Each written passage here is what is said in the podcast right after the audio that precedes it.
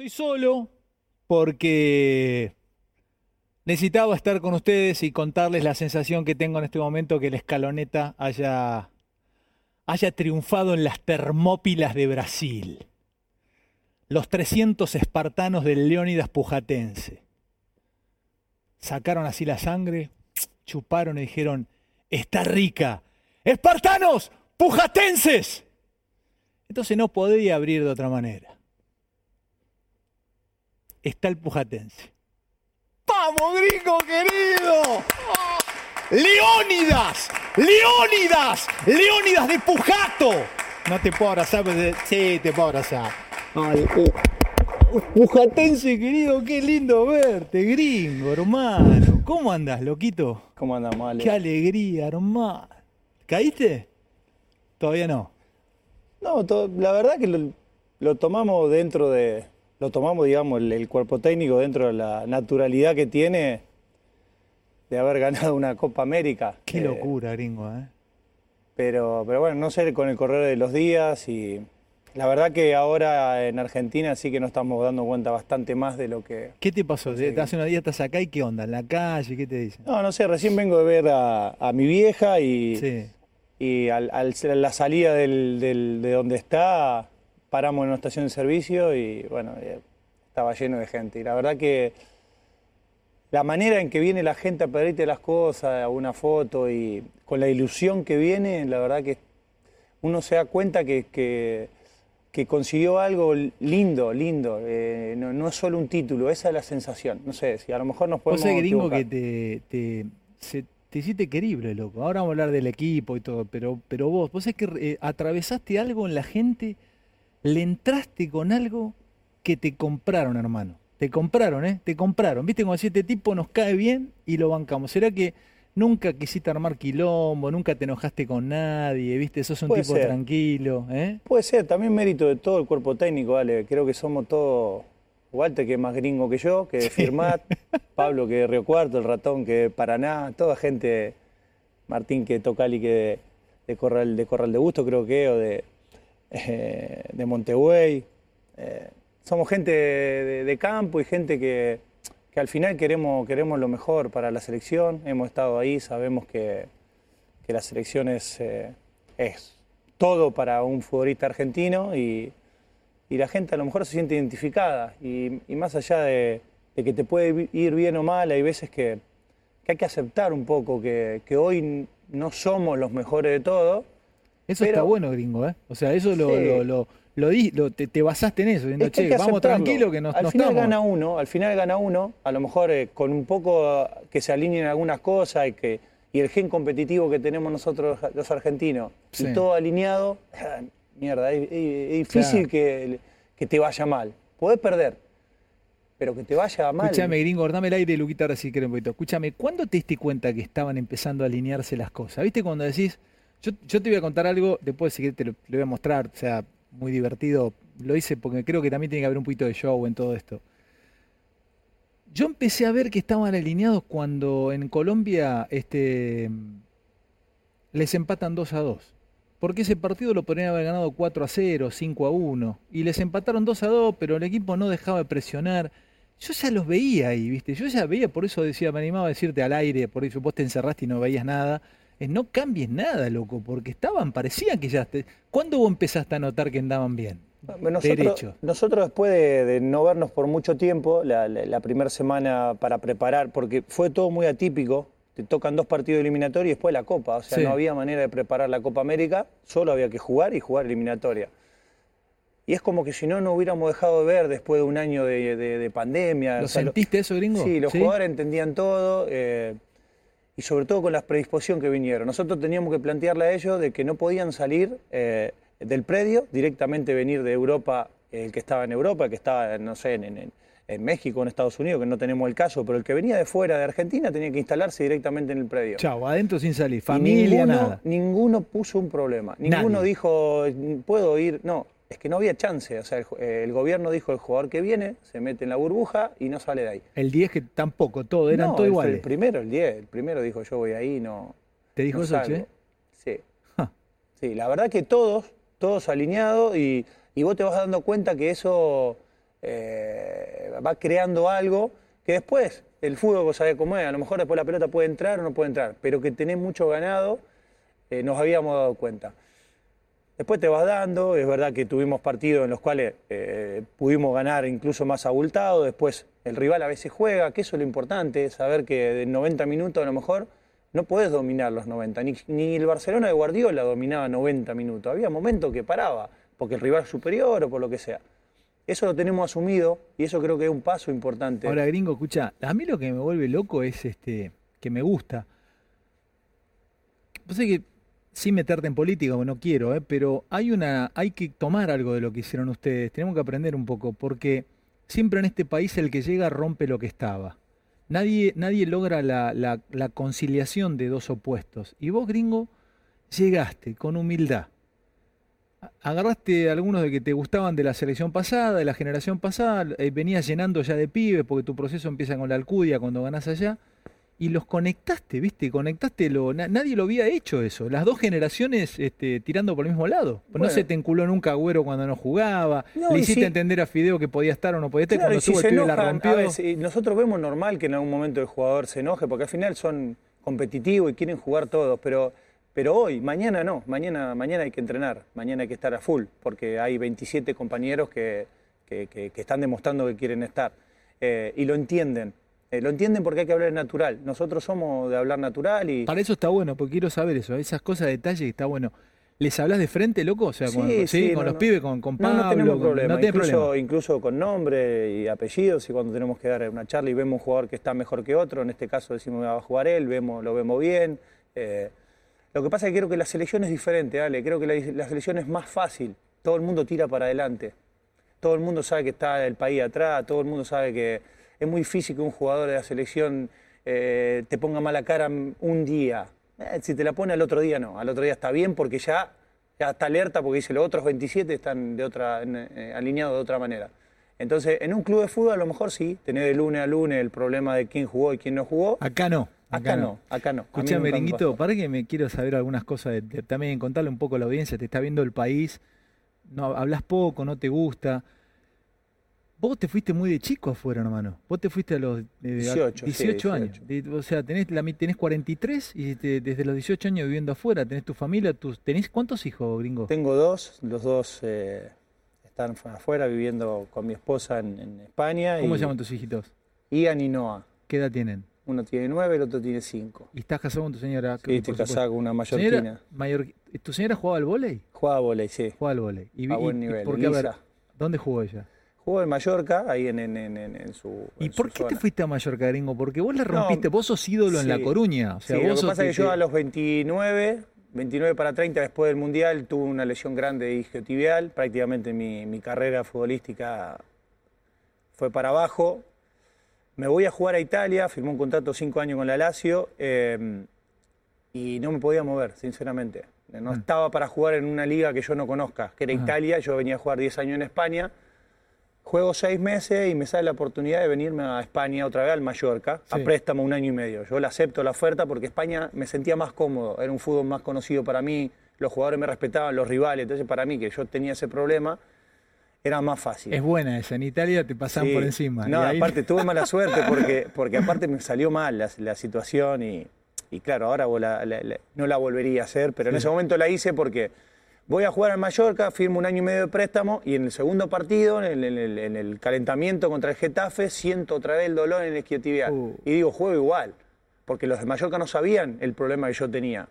Pensaba que yo estaba entero. ¿Y jugaste igual? Jugué igual, 3 a 0. Perdíamos a los 25 y me echaron. A los 20 minutos del primer tiempo, roja, doble amarilla. Diste una patada. Sí, no podía agarrar, me agarró Granero, creo que era, por izquierda, me hizo, me hizo un agujero. Escucha, ¿y te gustó en Mallorca? y me encantó, conocí a mi esposa, yo de ahí me tuve que operar, tuve del año y medio de, de, sesión de préstamo, nueve meses parado. ¿Y viví, te quedaste viviendo ahí, en Mallorca? Me quedé ahí, sí. Escuchame, Ringo, ¿y qué estabas haciendo allá? Porque hiciste el curso UEFA Pro, que es súper, súper, ese curso es súper poderoso no, es muy no cualquiera entra ahí, tiene que tener ocho años de primera división. Muy en difícil, aparte, aparte exigente. El primero, el UEFA A, y se hace el B y después el Pro.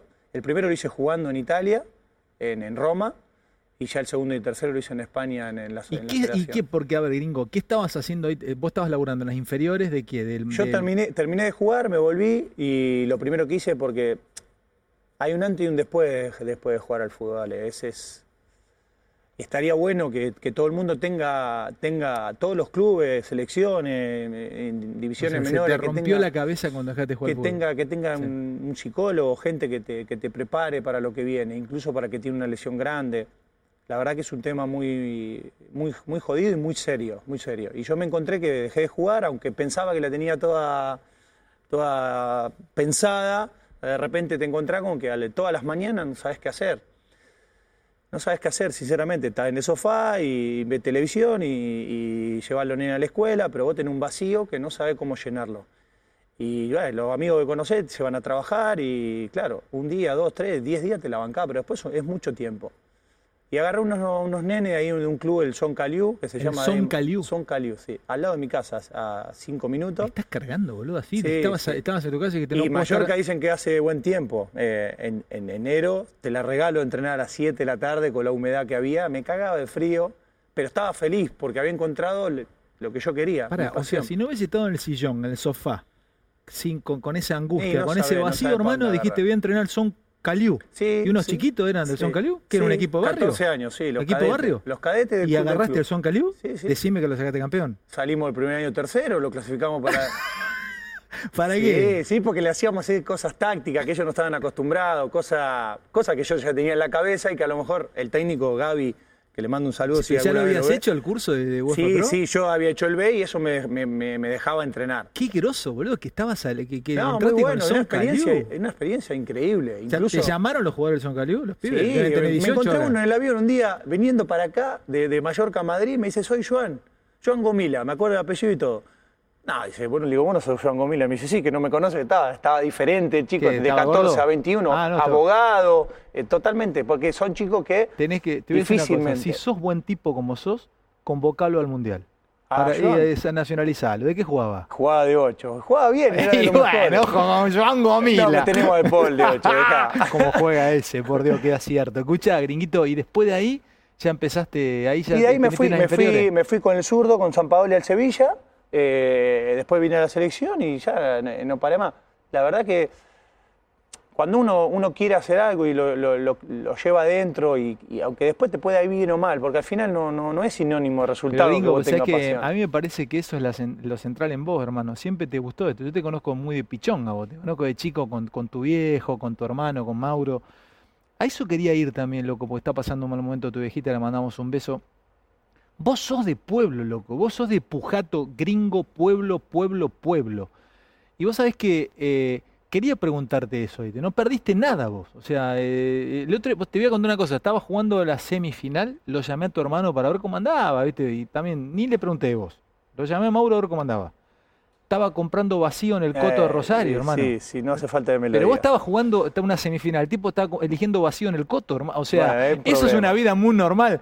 Eh, Leónidas es así, es un tipo que está criado en. en- Bueno, sí, sí, pero trae, trae sus problemas. Mi hermano, eh, como, como bien decís, jugó al fútbol, jugó, Sí. jugó en el filial de La Coruña, a niveles bastante buenos, pero ahora, ahora vos lo ves y, y no parece que tiene 45 años. Yo siempre se lo digo. ¿Está Y- gordo? Está gordo, está, bueno, está la vida que hace él, hace que esté así. come ¿Tenés a más- ¿Qué cualquier tiene en campo ustedes? Sí. Él labura en el campo. Él labura en el campo con mi viejo. ¿Y Eh, tenés más hermanos? Tengo una hermana, ¿Qué, Corina, qué hace Corina? eh, contadora. ¿Ahí en el, en el pueblo? Sí, sí. Vive en Pujato también. Bueno, por lo menos agarró para otro lado, si no estaría arriba del tractor. Eh, Che, gringo, pero escuchame esto, porque tu viejo te dirigía a vos, tu viejo te formó Sí, el mi viejo carácter, sí, ¿no? mi viejo- mi Era viejo duro los- tu papá, ¿no? Sí, sí, Era duro. duro.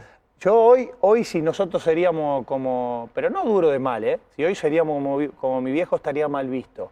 Y creo que eso no, tampoco está bien. Eh, hoy cualquier cosa que, un padre pueda decir parece que está salido de tono y hay veces que no es así. Para gringo, ¿sabes que Vuelvo a traer el cariño de la gente. Esto también te muestra un poco cómo sos. Terminaste de ser campeón. Ya entraste en la historia, hermano. Pase lo que pase y después vamos a hablar de Qatar, pero entraste en la historia. Corre el 10 a abrazarte. Lo abrazaste. Te fuiste hablando con él, algo que se dijeron entre ustedes. Lo dejaste ir y te fuiste para atrás. No fuiste a tirarte arriba a los no, es jugadores. que no o sea, quería ir a saludar eso. tampoco y a festejar, no, Pero no ¿por porque, qué no, gringo? Porque creo que, que- que- que es mérito más de ellos, de verdad. ¿En serio? Sí, sí. Sí, y, y- y no, por, no por querer eh, tampoco sacarme mérito, pero eh, hay veces que un entrenador, y sobre todo en la selección en la que estamos, eh, tiene que hacer lo justo, lo necesario Tiene que hacerlo justo. Sí, lo justo y necesario, lo que realmente de- de- haga falta en el momento. Ahora, nosotros creemos que hay que hacer eso y a lo mejor viene otro y crea que hay que hacer otra cosa.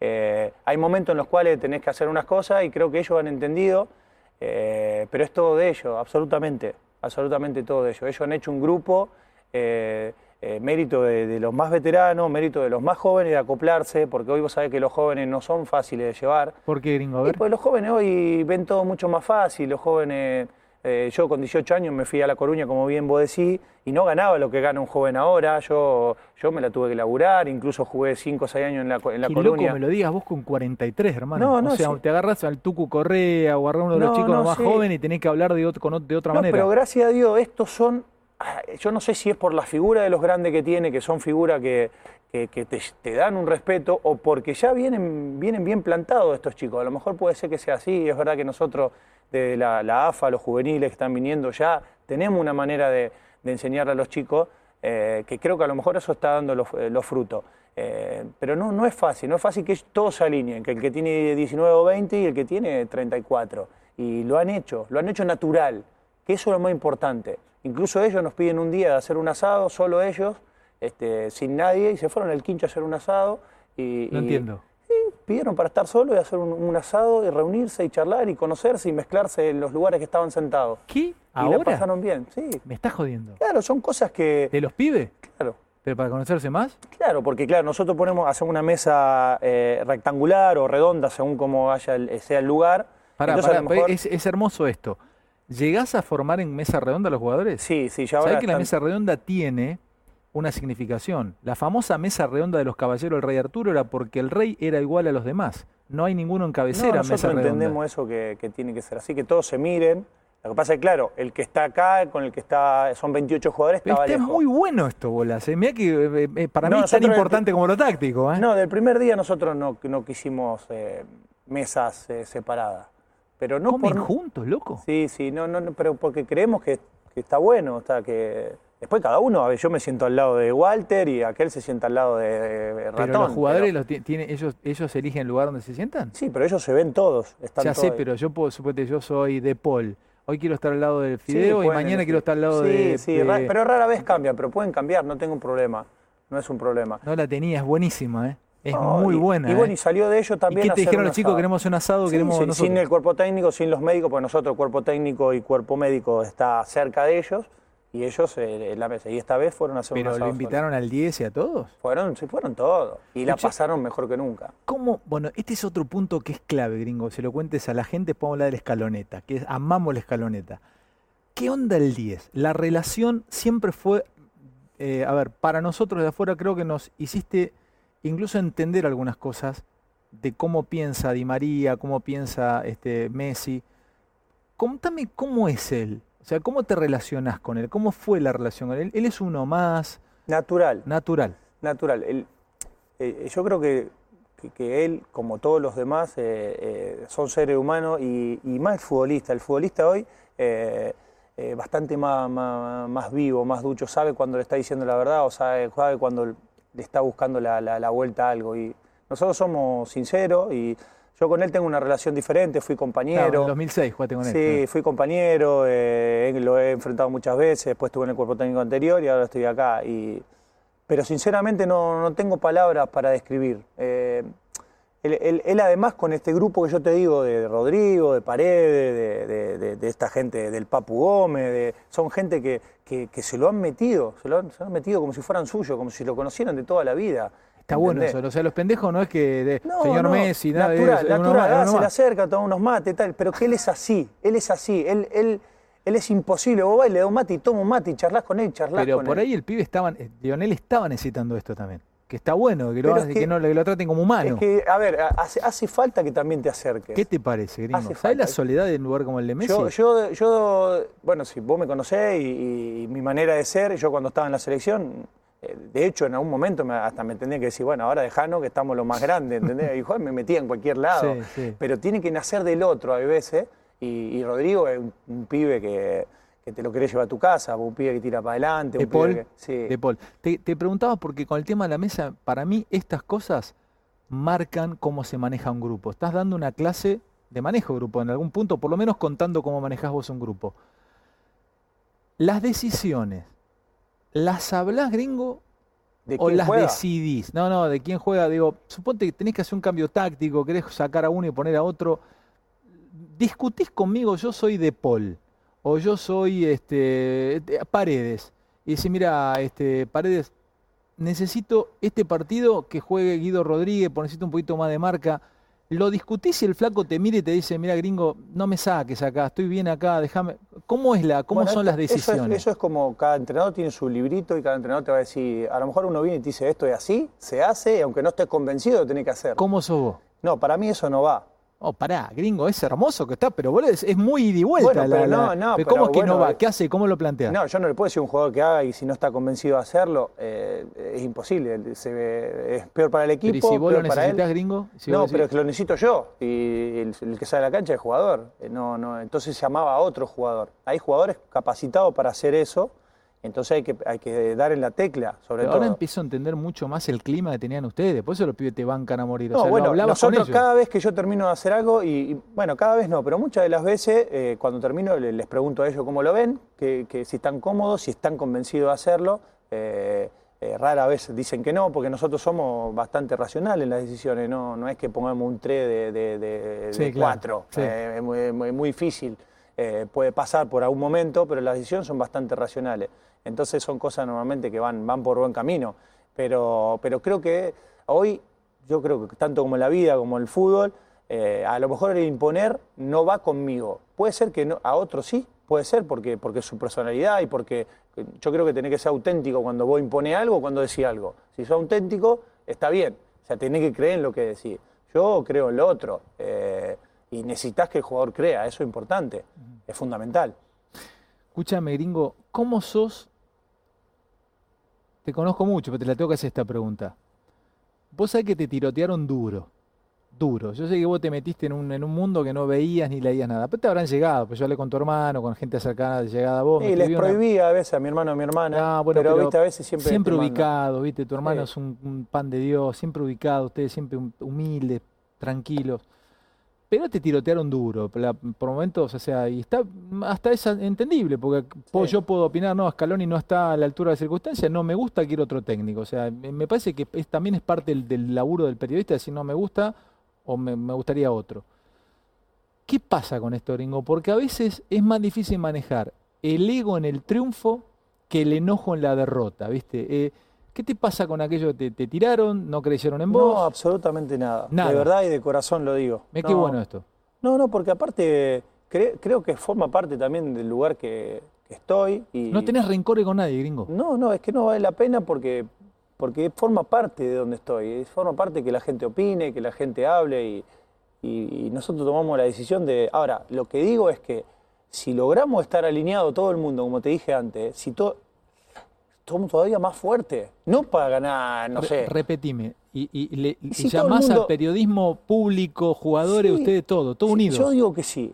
Yo digo que sí que somos, tiramos para adelante. Tiramos para adelante y somos, somos Fuerte. difíciles, somos un grupo difícil de, de vencer. Eh, podés perder, como podés perder siempre. Eh, yo sé que es difícil, porque siempre estará la crítica y, y está, está perfecto.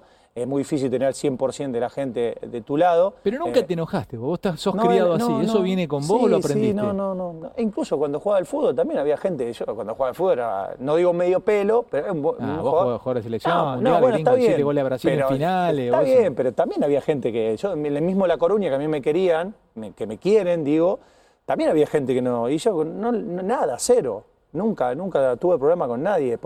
Porque no, creo que no vale la pena y aparte es, es gente que hace su laburo y gente que, bueno, puedo opinar. Mira, Calen no me gusta, el equipo no me gusta y está todo bien, no pasa nada. Pero vos sabés que te- eh, el término de la escaloneta Sí, no sé tiene, quién la puso. pero de- y yo soy uno de los que empecé a, a sumar ese, ese- por- no, son- no, no inventé yo el término, pero sí hicimos mucha fuerza un grupo de locos en redes sociales, hay mucha gente que, que tuitea y que instagramea y que pone el hashtag escaloneta, que ahora en este momento debe ser seguramente TT. Pero quiero que le cuentes a esa gente que te quiere y que te, te, te, banca, ¿qué es la escaloneta, hermano? ¿Qué, ¿Cuáles son las cosas de la escaloneta? Es como un ejército la escaloneta para nosotros, ¿viste? Es un ejército que va al frente eh, eh, espartano, que no le tienen miedo a nada, que no se dejan vencer. Sí, un sentido de pertenencia. Me gusta eso, Sí. sentido de pertenencia Sí, a la escaloneta. De, de formar algo, formar parte de algo. Yo los que le decía a los pibes, y, y a lo mejor no sé si está bien que lo cuente, pero lo voy a contar Sí, porque dale, creo que dale.